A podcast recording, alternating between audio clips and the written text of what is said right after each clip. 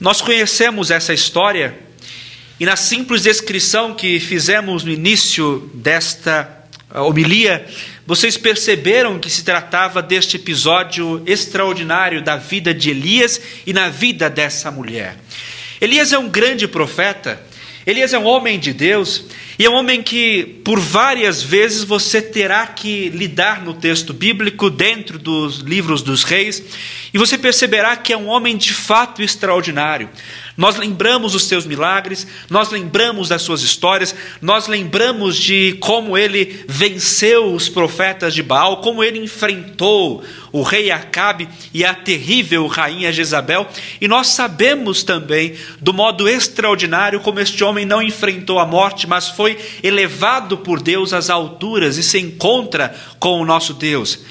Mas ao mesmo tempo que conhecemos a sua história de triunfo, Sabemos das suas tristezas, sabemos das suas limitações, sabemos que ele foi um homem que teve medo como qualquer homem, mas especialmente sabemos que ele era um homem que se entendia como plenamente dependente da ação de Deus, dependente do cuidado de Deus, da assistência de Deus e do amparo divino constantemente. Tantas histórias nos mostram isso. Tantas passagens constroem-se dentro do livro sagrado, demonstrando esse interesse de Elias por Deus e, ao mesmo tempo, Deus que se revela a Elias em diversos estágios da sua vida. E aqui não é diferente. O homem que enfrentou reis, o homem que enfrentou exércitos e o homem que dependia de Deus até mesmo para aquilo que era simples como o seu alimento. Mas agora, um homem que foi chamado por Deus para se deslocar da onde estava, para ir a uma pequena e quase que insignificante cidade, que era a cidade de Sarepta.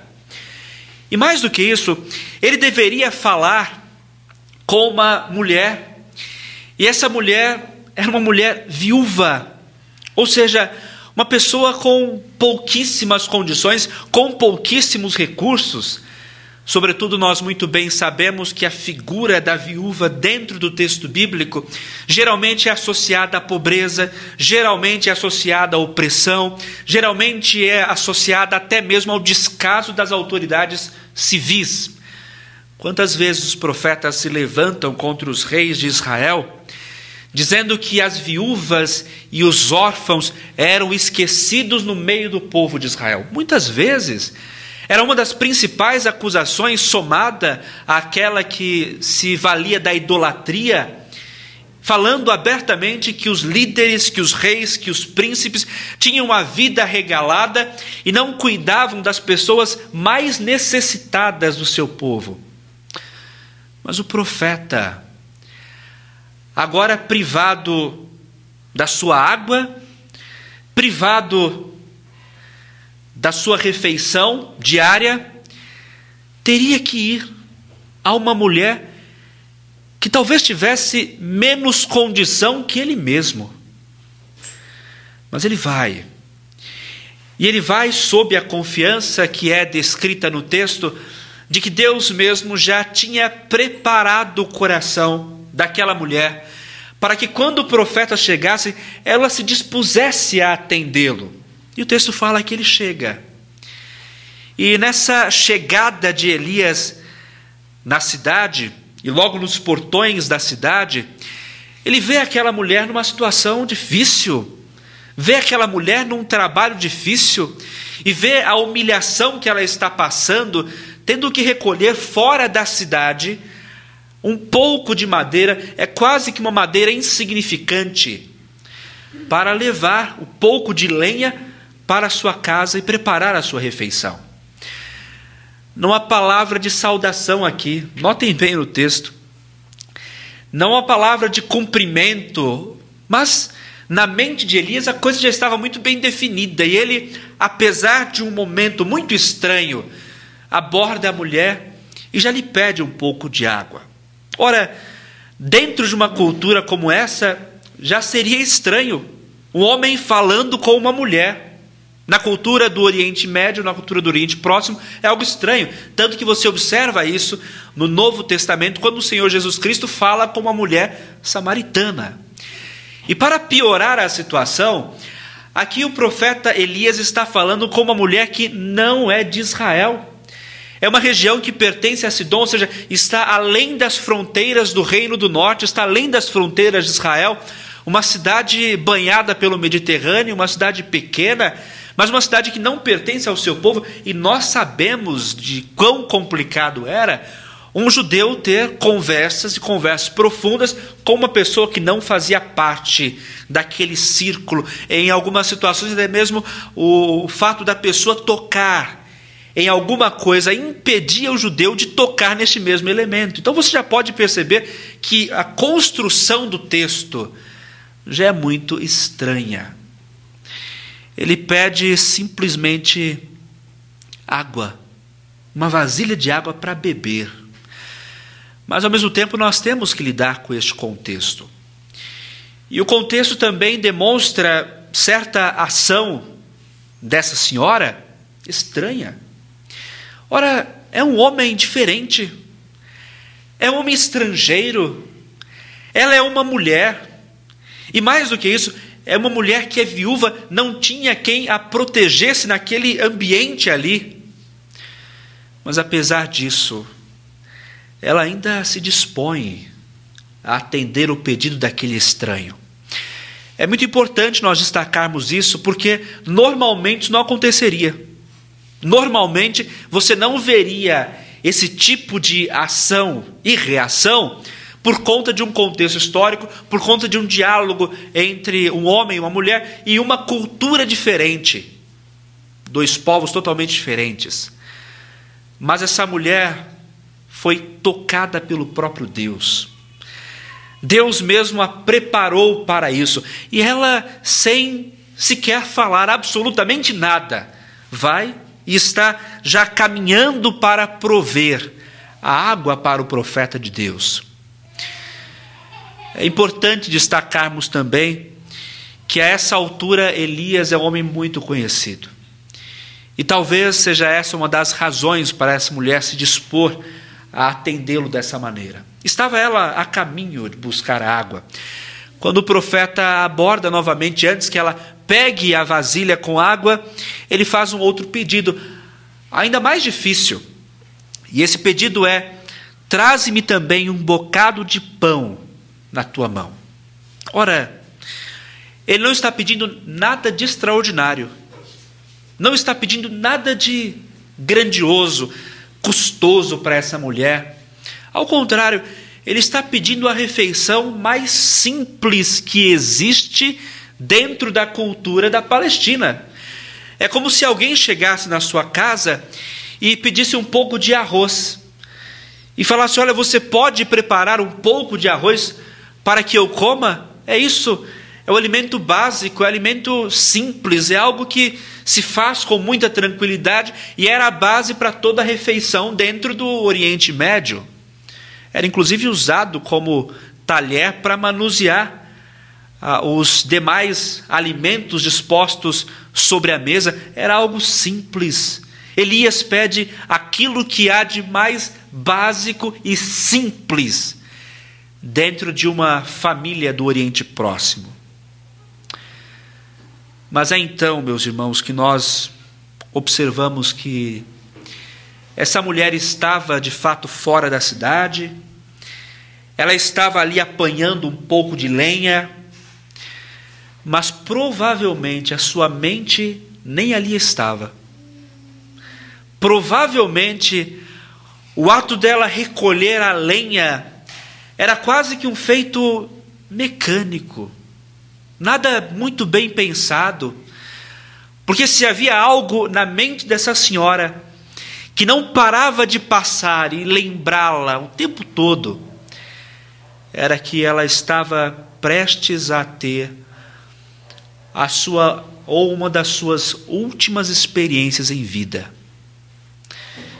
E ela tão comovida e ao mesmo tempo num espaço embaraçoso, ela tem que atender o profeta, ela se vê na obrigação de atender o profeta, ela tem que tratá-lo com o que há de melhor, porque é próprio da cultura oriental, mas ela não tem o que fazer.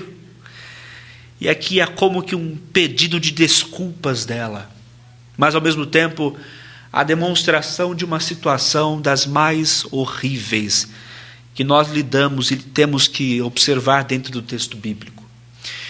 Quando ela fala que tão certo como vive o Senhor, ou seja, Deus é minha testemunha do que eu tenho a falar aqui. Eu não tenho a intenção de omitir absolutamente nada. E mais do que isso, Deus é aquele que conhece o meu coração, conhece a minha realidade, e Ele que é o teu Deus. Note bem essa expressão. Tão certo como vive o Senhor, teu Deus, ou seja, o Deus de Elias. Ela complementa: Eu não tenho nada cozido em casa. Não tem nada pronto dentro da minha casa. E aquilo que eu tenho vai se acabar. Um pouco de farinha, um pouco de azeite. E o texto fala que ela, nesse diálogo, complementa bem: eu tenho um pouco de farinha, tenho um pouco de azeite, eu pego um pouco de lenha aqui e volto para minha casa. Este pouco que eu tenho, vou e pretendo preparar ali um pouco de comida para mim e para o meu filho. É uma situação que provavelmente nenhum de nós enfrentou. E você pode recorrer até à literatura brasileira para observar um cenário muito semelhante a esse aqui. Quantas famílias na seca do Nordeste morreram há anos por conta de, numa situação como essa, não ter sequer o que comer? Alguns se dispunham a ir para outras regiões, como a própria São Paulo, em busca de emprego, em busca de oportunidade, em busca de uma vida um pouco melhor, ou, no mínimo, do básico para sustentar a sua casa. Quantos de nós não conhecemos famílias assim, ou então não somos de famílias assim, e que se deslocam, que saem de uma situação de uma calamidade, de seca, de morte, para ter simplesmente o arroz, o feijão, uma carne simples, um ovo simples, para ter o que comer. É exatamente isso que essa mulher está enfrentando aqui. Ela tem um pouco de farinha, ela tem um pouco de azeite, e o pouco que ela tem, ela fará um resto de comida. E ali ela servirá a si mesma, ao seu filho, e o destino daí em diante é incerto. Não se sabia se teria o que comer no dia seguinte. Não se sabia se dali dois, três dias, quatro dias eles estariam vivos. E na perspectiva dessa mulher, a coisa estava tão clara que ela fala: Nós comeremos e em seguida nós morreremos, porque para nós não tem nenhuma saída. A terra está seca, não tem como produzir nada. Aqui só reina a morte, e a morte vai alcançar também a minha casa. Olha a situação dessa mulher. E mais do que isso, tente se colocar na situação dessa mulher. E é aí que nós observamos que, embora fosse Elias que tivesse pedido água e comida, na verdade há o diálogo entre duas pessoas famintas. Mas apenas um deles que poderia prover. E esse um que poderia prover não poderia pela sua própria força ou habilidade, mas porque sobre ele imperava, reinava o Deus Todo-Poderoso. Agora, o diálogo passa a pertencer exclusivamente a Elias, que não fala por si mesmo, é importante nós destacarmos que nesse texto, agora, Elias é o portador da voz de Deus, é homem que fala os desígnios de Deus, é homem que fala a vontade de Deus, e mais do que isso, é homem que está pronto pela vontade de Deus, a transformar a vida dessa mulher. E a própria abertura das palavras de Elias já nos são muito familiares. Não temas, não temas. Nós acabamos de cantar uma expressão muito semelhante, né? não há o que temer. E olhando na Escritura Sagrada, nós, via de regra, observamos que estas palavras pertencem a Deus. É Deus que, indo ao encontro do homem, é Deus que vai ao encontro do homem e, diante de situações difíceis, é o próprio Deus que fala: não temas. Quantas vezes nos evangelhos Jesus Cristo vê situações de enfermidade, de doenças, de fome, de morte, de tempestades, e Ele quem se apresenta com as mesmas palavras: não temas. Porque apenas Deus é quem pode mudar a história. É apenas Deus que pode transformar a história do homem. É apenas Deus que pode tomar uma situação aparentemente irreversível e dali fazer brotar o impossível e realizar coisas extraordinárias. E assim abre-se o texto, a palavra de Elias: Não temas, vai. E Elias não impede a mulher, Diz a ela: Vai e faze o que disseste, preparar a refeição para casa. Mas primeiro, o que ela deveria fazer é preparar um pequeno pão. É que a nossa tradução traz como bolo, mas é um pequeno pão para o profeta e deveria ser levado para ele. E em seguida ela voltaria, faria o alimento para si mesma e para o seu filho. Meus irmãos, olha a prioridade de Elias aqui. Que não é simplesmente a prioridade de Elias, mas é a prioridade que Deus estabelece. O sustento desse profeta, a guarnição para esse profeta, tudo aquilo que ele necessitava. E em seguida, essa senhora deveria cuidar das suas coisas de casa. Pedido estranho. E nós observamos que o pedido estranho porque também, nas palavras da própria mulher, ela faria uma só refeição com o pouco que tinha e ela repartiria essa refeição com seu filho. E agora, o que o profeta nos parece indicar é que ela prepararia uma refeição completa para si mesma, uma refeição completa para o profeta e uma refeição completa para o seu próprio filho. Uma promessa totalmente, ou uma ordem, aliás, totalmente diferente da realidade que aquela mulher enfrentava. Mas ainda o texto continua, porque assim diz o Senhor, Deus de Israel: A farinha da tua panela não se acabará, e o azeite da tua botija não faltará, até o dia em que o Senhor fizer chover sobre a terra. Após o imperativo vem a promessa. A ordem dada, que é a prioridade, é seguida agora pela promessa de Deus que aquilo que há de básico, a farinha e o azeite, não faltariam à casa daquela mulher e ela poderia abastecer todos os que são seus. O Senhor, Deus de Israel, o Deus de Elias, é quem prometia todas essas coisas. Volte a se colocar na condição dessa mulher. E a pergunta que você pode fazer e deve responder com sinceridade é a seguinte: você iria? Você sabendo que na sua casa tem apenas um pouco de farinha, um pouco de azeite, sendo a sua última refeição, um homem chega já com ordens para você e faz uma promessa de um milagre que nos seus olhos é algo impossível. Você que nunca o tinha visto, você que é de uma outra cultura, você que é de um outro país, afinal, você iria à sua casa, prepararia e levaria lá o bolo pequeno ou o pão pequeno para Elias? É muito difícil responder.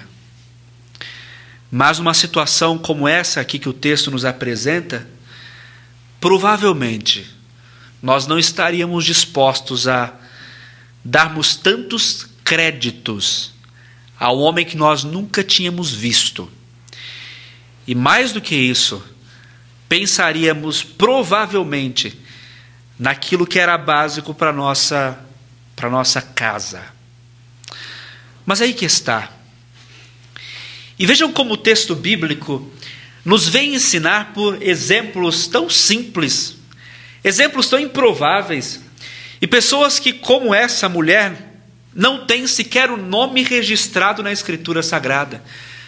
Porque uma mulher estrangeira, porque essa senhora que era pobre, viúva, essa senhora com já a expectativa da sua morte à frente, essa mulher que não tinha absolutamente nada, vem nos ensinar o exemplo de uma fé inabalável. E uma fé que foi colocada em seu coração pelo próprio Deus, como o texto bíblico mostra no versículo 9. Deus a ordena a servir o profeta. E é por esse coração repleto de fé que essa mulher, como diz o texto, calada, ela não diz absolutamente nada. Fala o texto que ela simplesmente foi e fez segundo a palavra de Elias.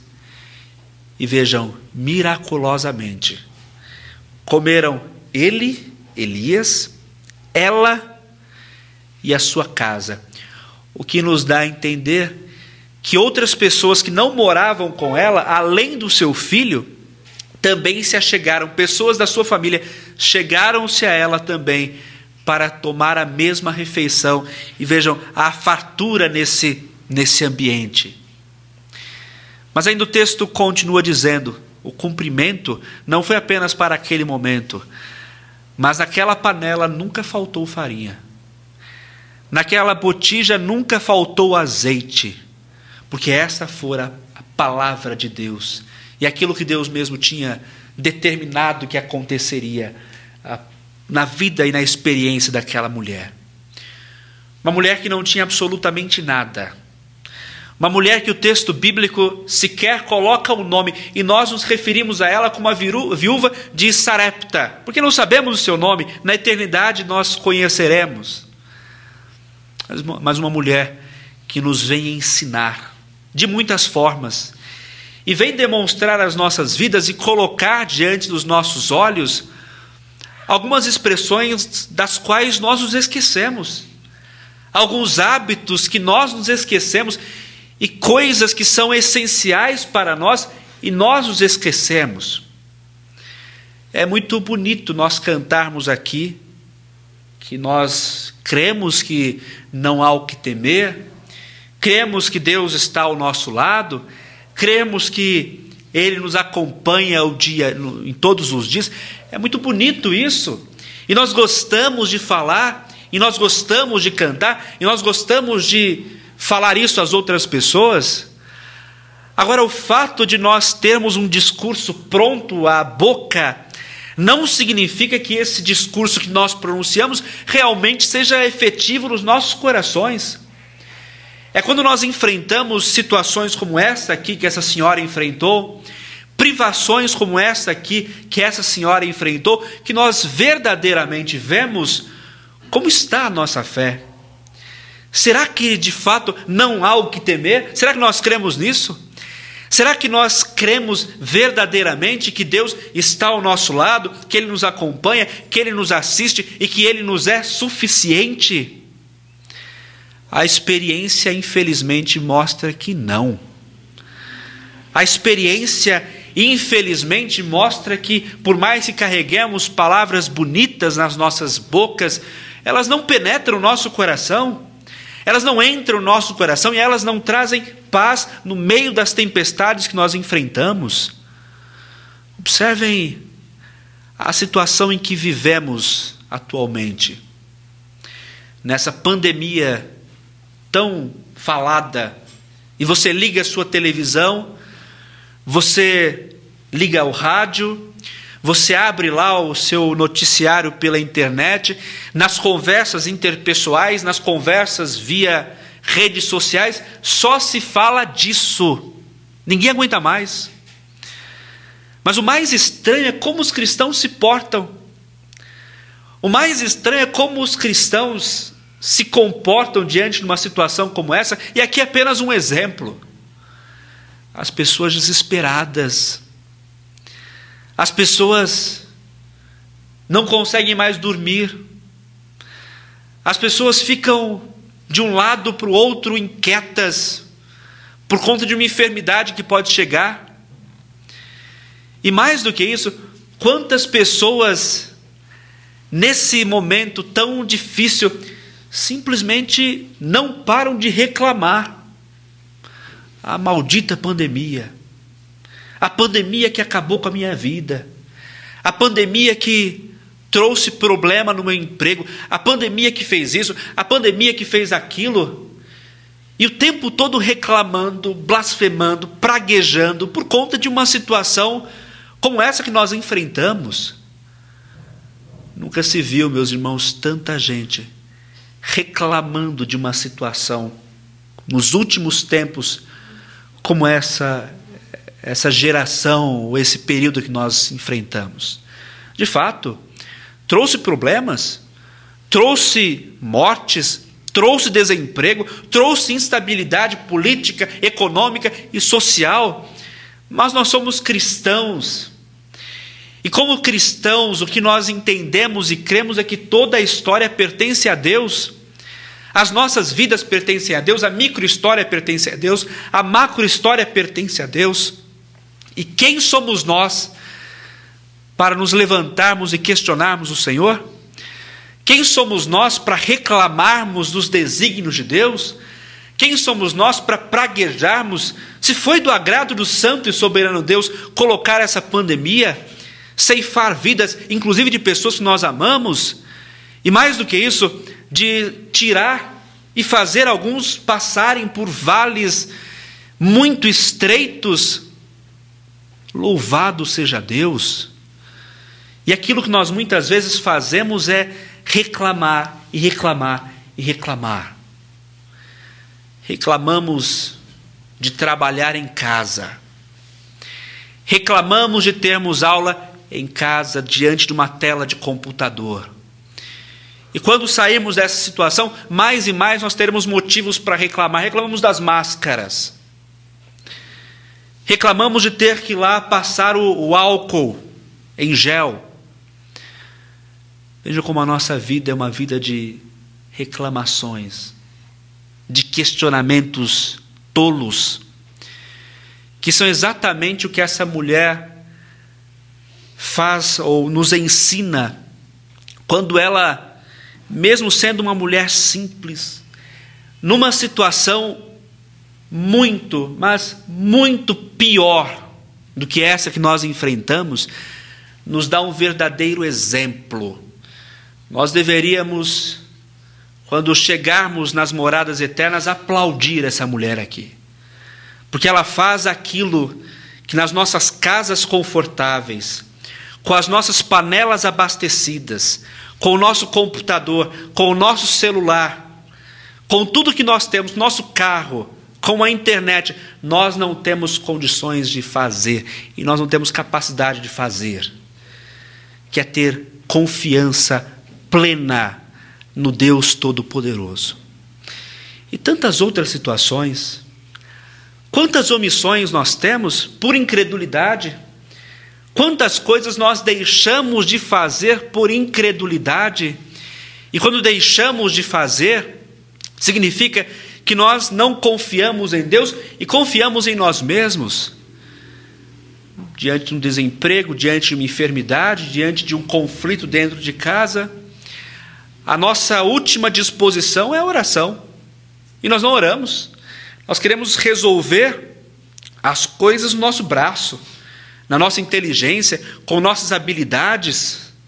Mais do que isso, quando nós estamos diante de, um, de uma ausência do emprego, quantos nós reclamamos disso? E quantos nós ficam simplesmente olhando para si mesmos, sem tomar uma posição, sem orar, sem fazer absolutamente nada, e simplesmente reclamando da vida, como se a vida fosse um tormento, como se a vida fosse uma, um campo de batalha em que só se tem o sofrimento, reclamando, reclamando, sem dobrar os joelhos e sem orar ao Deus Todo-Poderoso. Onde está a confiança no Deus de Jacó? Aonde está a confiança no Deus de Elias? E uma senhora como essa nos vem ensinar profundamente, além, é claro, de tantas outras coisas que cometemos e que demonstram justamente a ausência de uma confiança plena em Deus, completa em Deus. Quantos de nós negociam o dia do Senhor? E não é por uma necessidade, ou porque há uma exigência que seja irreversível do ambiente de trabalho, mas simplesmente para tirar lá um valor a mais, simplesmente para ter um lucro, e geralmente não é lá muita coisa, não. Que aí se vende o dia do Senhor, se vende o dia que pertence a Deus para ganhar ali um valor pequeno, que você num transporte já gasta quase metade. Ou então, vai lá, trabalha, mas esse valor que você recebe, que é pequeno, você vai ter que pagar a condução, você terá que tomar uma refeição simples e pronto, esse valor simplesmente se esvai. E em algumas situações você acaba tendo que empenhar do seu próprio bolso a mais, porque você quis ali vender o dia do Senhor para conseguir um valorzinho ínfimo e sem necessidade.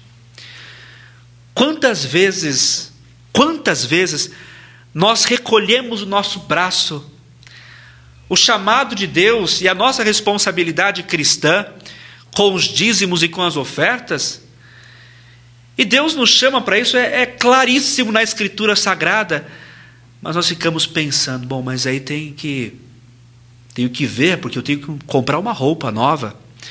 Eu tenho que fazer a viagem e tal, eu tenho que dar um dinheiro, tenho que ir para o tal restaurante, e tantas coisas pequenas que fazem com que nós demonstremos a ausência de confiança.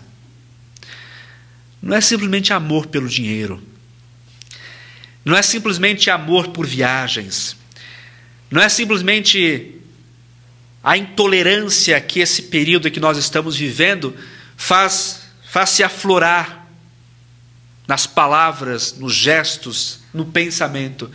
Mas tudo isso demonstrará e desembocará na mesma coisa, a incredulidade. É bonito nós falarmos que não há o que temer, mas nós tememos o tempo inteiro e por qualquer coisa. Nós tememos diante de toda e qualquer situação. E infelizmente, nós não cremos que não há o que temer.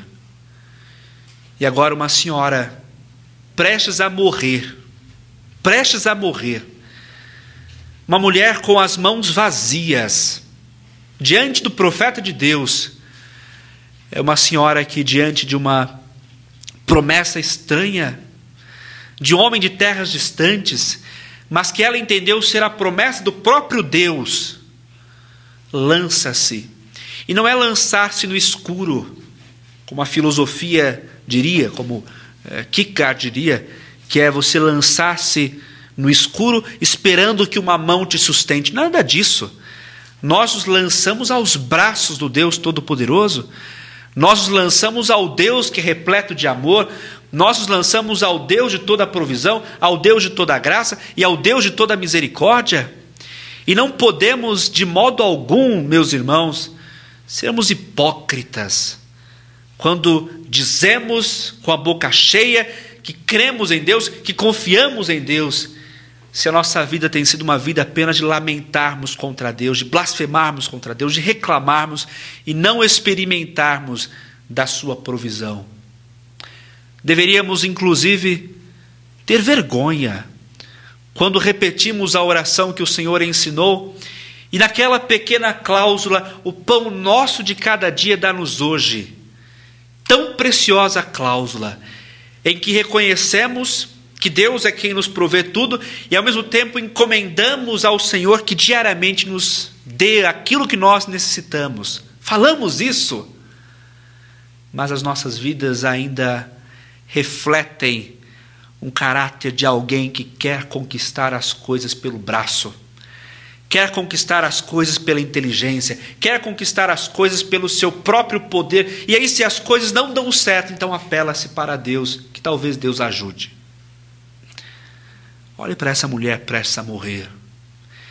E aprenda com essa viúva, aprenda com essa estrangeira, aprenda com essa mulher pobre, aprenda com essa mulher que estava se humilhando às portas de Sarepta, pegando um pouco de madeira, aprenda com ela a ser um cristão genuinamente fiel e verdadeiramente crente no Deus pode todas as coisas, porque Ele é fiel e é infinito em misericórdia e em clemência.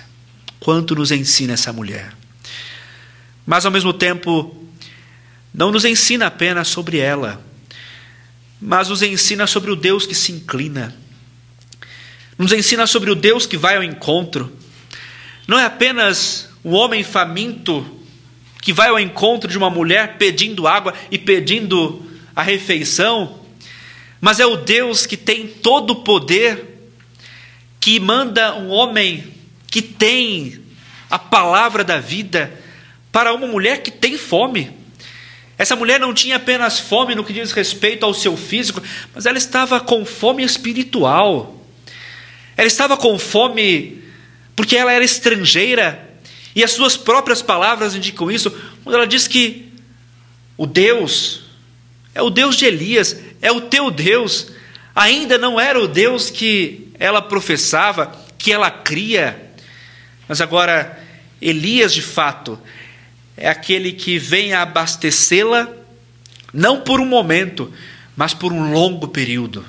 E em todo o período em que ela tivesse necessidade, ali ela teria o abastecimento contínuo, constante de Deus através deste, deste profeta. Ora, vejam se aqui não há um retrato da redenção.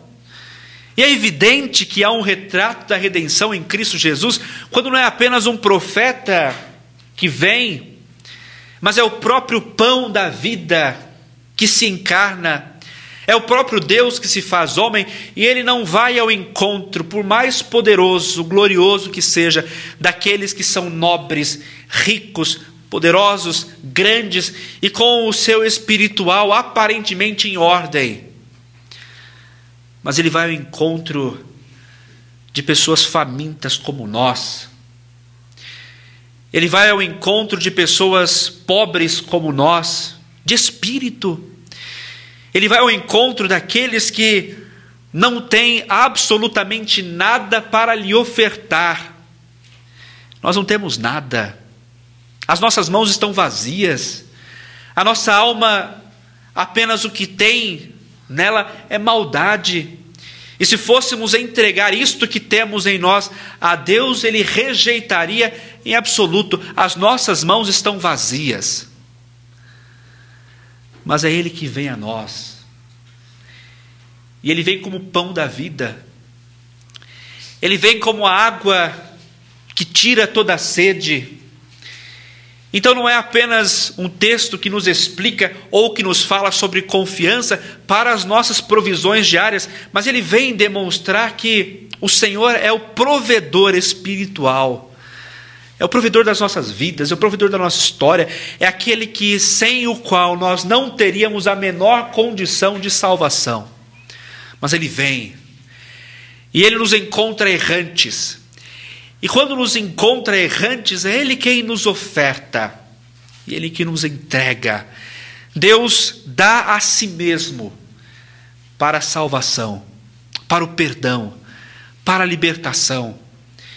E o que nós entendemos é que quando Ele nos alcança, Ele nos transforma, Ele nos livra, e Ele faz com que as nossas vidas sejam totalmente transformadas pelo Seu poder então nós não temos necessidade de mais nada. O Evangelho é tão transformador que, tendo o Senhor Jesus Cristo em nós, nós já temos tudo o que necessitamos.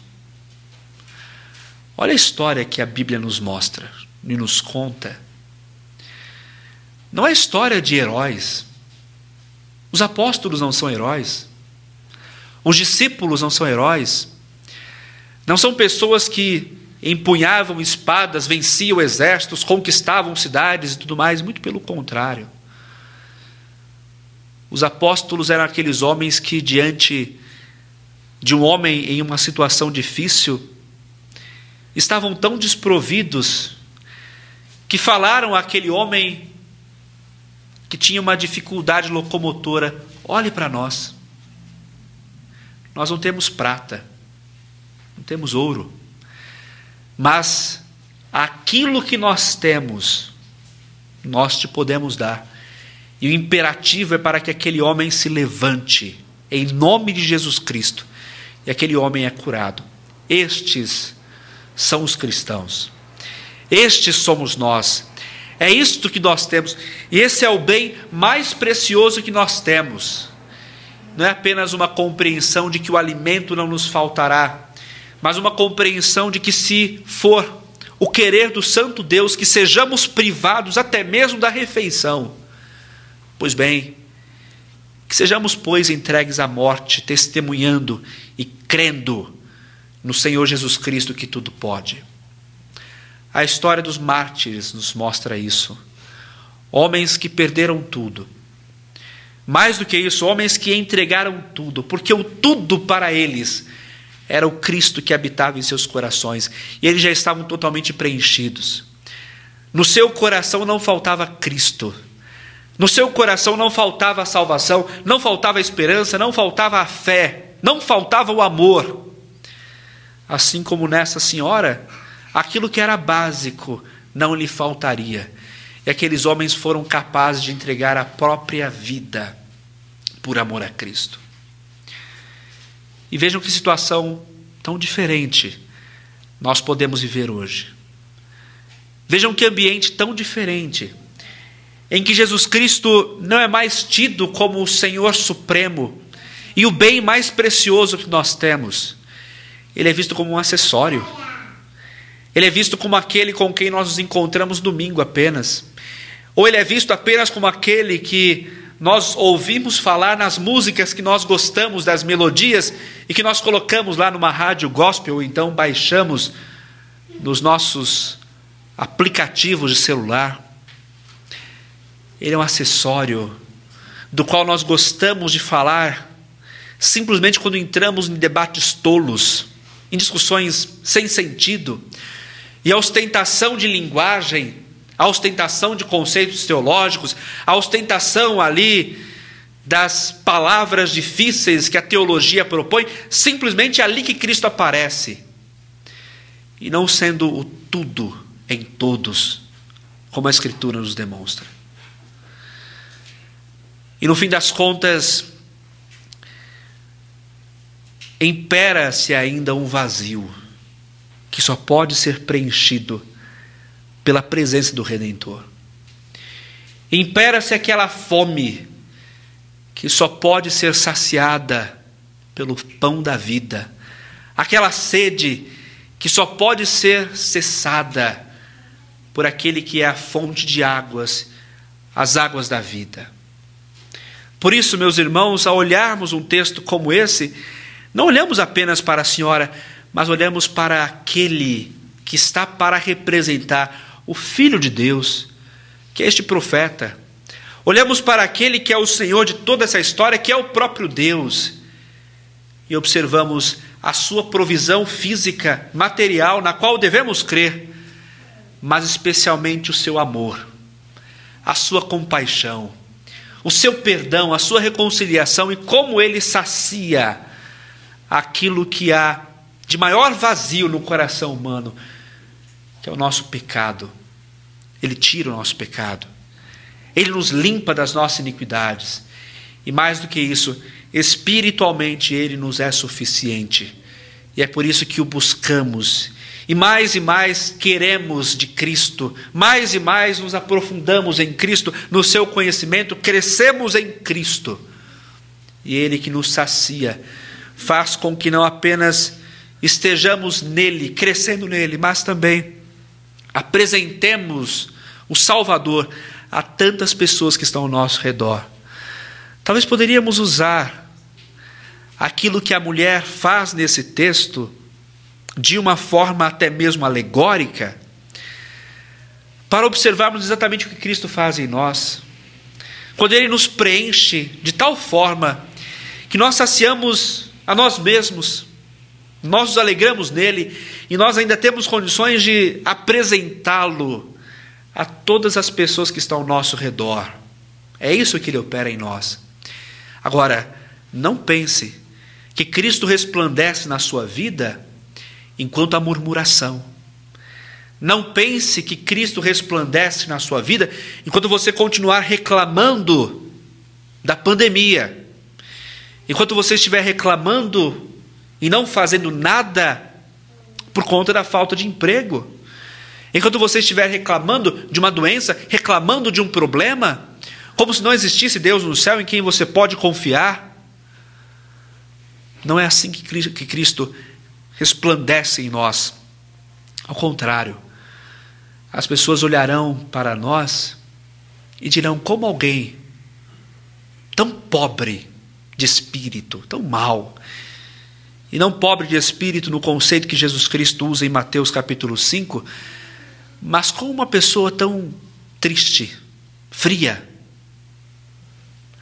pode professar a um Cristo que diz dar tudo o que o homem mais necessita. Pois bem, meus irmãos, como somos, somos desafiados nesse texto?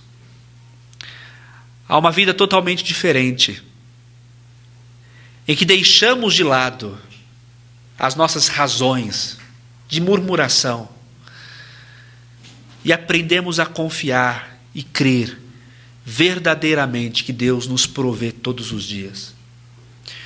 Uma situação como essa aqui, de ter a última refeição, provavelmente você não passará.